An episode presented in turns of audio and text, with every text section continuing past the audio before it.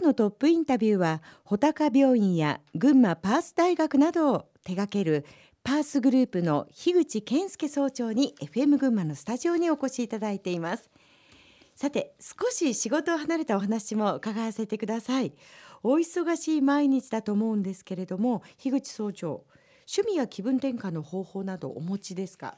まあ、趣味らしいものはないんですね。あのキザな言い方かもしれないけど仕事以外何もないっていうことですね。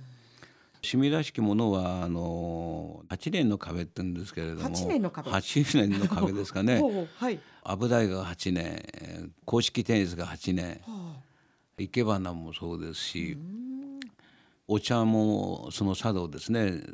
8年間ぐらいで大体卒業しちゃってですね継続できないんですね。一人でできないものがあるんですけれども、まあ、そういった中で今までいろんなことをやってきましたけれども、まあ、最終的には残ったのが、まあ、ジョギングが趣味かどうか分かりませんけどこれは健康維持するためのことなんです。これは21年続けてるんですね。一晩おきにですね今4キロ走ってるんですけれども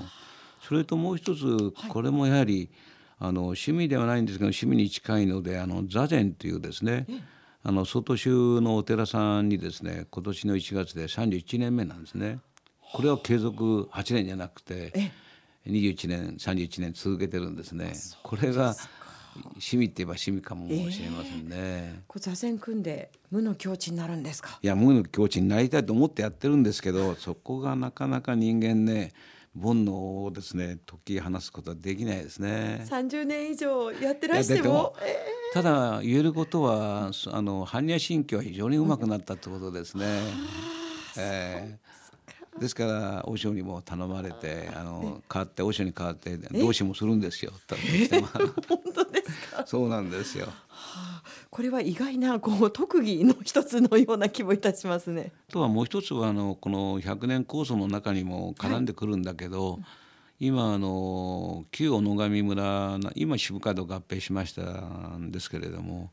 小野湖地区にですねぶどう園を今やってるんですね。でこれはもう毎週の週末にぶどうを植えたり菜を植えたりですねあるいは今は剪定やってるんですけれどもこれはある意味では趣味と実益を兼ねてるんかなこれは8年ぐらいじゃなくてこれは相当長く続くかなって。これは趣味にしたいなというような感じしますね。そうですい、いや趣味と言いながらもやっぱりそれはあのトータルすると仕事が趣味という話なのかななんて今お話を改めて聞いてて、はい。はい、感じておりますけれども。えー、仕事の話にでは戻りますけれど、パースグループの今後の目標というとどんなことが挙げられますか？この今のブドウの話は、まあ、趣味ってことで言いましたけど、えー、我々のパースグループはですね今あの医療と教育と研究に加えてですね、はい、これからまあ、絶対良くなるだろうっていう絶対って言葉を使うぐらい農業良くなると思うんですね。うんうん、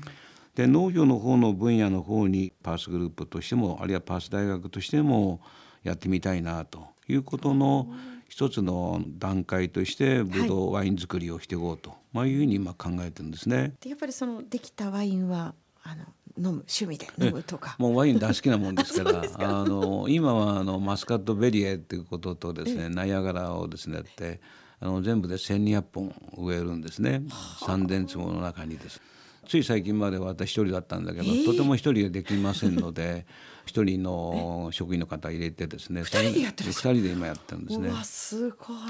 で今は農業もですね人数が多ければいいってもんじゃなくてですねそうなんですね。今農業の分野っていうのはご存知かもしれませんけど、うん、人工知能ね、はい、AI が総合が入ってるんですね。ですからすごくあの人数は少なくても、まあ、なんとか機械化でうまく使いながらやっていこうと。いうことなんですね。気がつけば最先端の農業ブドウ園を作りになっていると。そういうことですね。だからできればこれもねなんとか大学でものにしていきたいなということで、まあ農業分野にもですね、範囲を広げていければいいかななんて思ってますね。新たな夢が広がっていきますよね。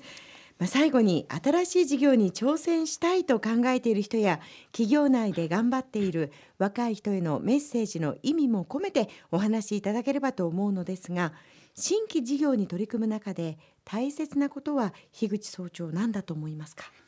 自分自身はですねこうやりたいという目的意識っていうんですかあるいは主意書っていうんですかねこういうことで作るんだとそういったものを目的を作ってそれを青写真にするっていうことだと思うんですね。それが結果的には不安だとか失敗だとか怖さをですね乗り越えられることじゃないかなと思うんですね。これは私自身がやってきたことなのでやっぱり目的を主意書を作ってそれを青図にする、それが一番若い人たちにもですね頑張ってほしいと思うしやっぱり自信を持つことが夢の実現につながるんだと思うんですね。失敗を恐れず自信を持つということはすごく簡単にようだけど難しいと思うんですね。普通は成功して自信がつくっていうんですが私は逆に先に自信を持つことで成功するんだという形だと思うんですよ。ですから先ほど申し上げたあのなぜ作るっていう目的を明確にして、えー、その青図を作るっていうことにつながってくるかなと思いますね。うん、はい。自分自身しっかりこうなぜっていうことに問いかけていくっていうことが大切ですよね。迷った時は原点に帰るではないそういうことですね。はい。え。今日のトップインタビューはパースグループの樋口健介総長に FM 群馬のスタジオにお越しいただきお話を伺いました。さあそれではもう一曲お届けいたしましょう、はいはい、薬師丸ひろ子さんもお好きだそうですね。そうなんですよ。これは大大好きですね。大大好き ですね どんなところがお好きですか？あの声がね、まろやかっていうんですかね、こう人を包み込むっていうかね。そねそんな感じですよね。あの W の悲劇っていうのはね、聞くとすごくあの涙出ますね。薬師丸ひろ子で W の悲劇。今日はどうもありがとうございました。ありがとうございました。お世話になりました。ありがとうございます。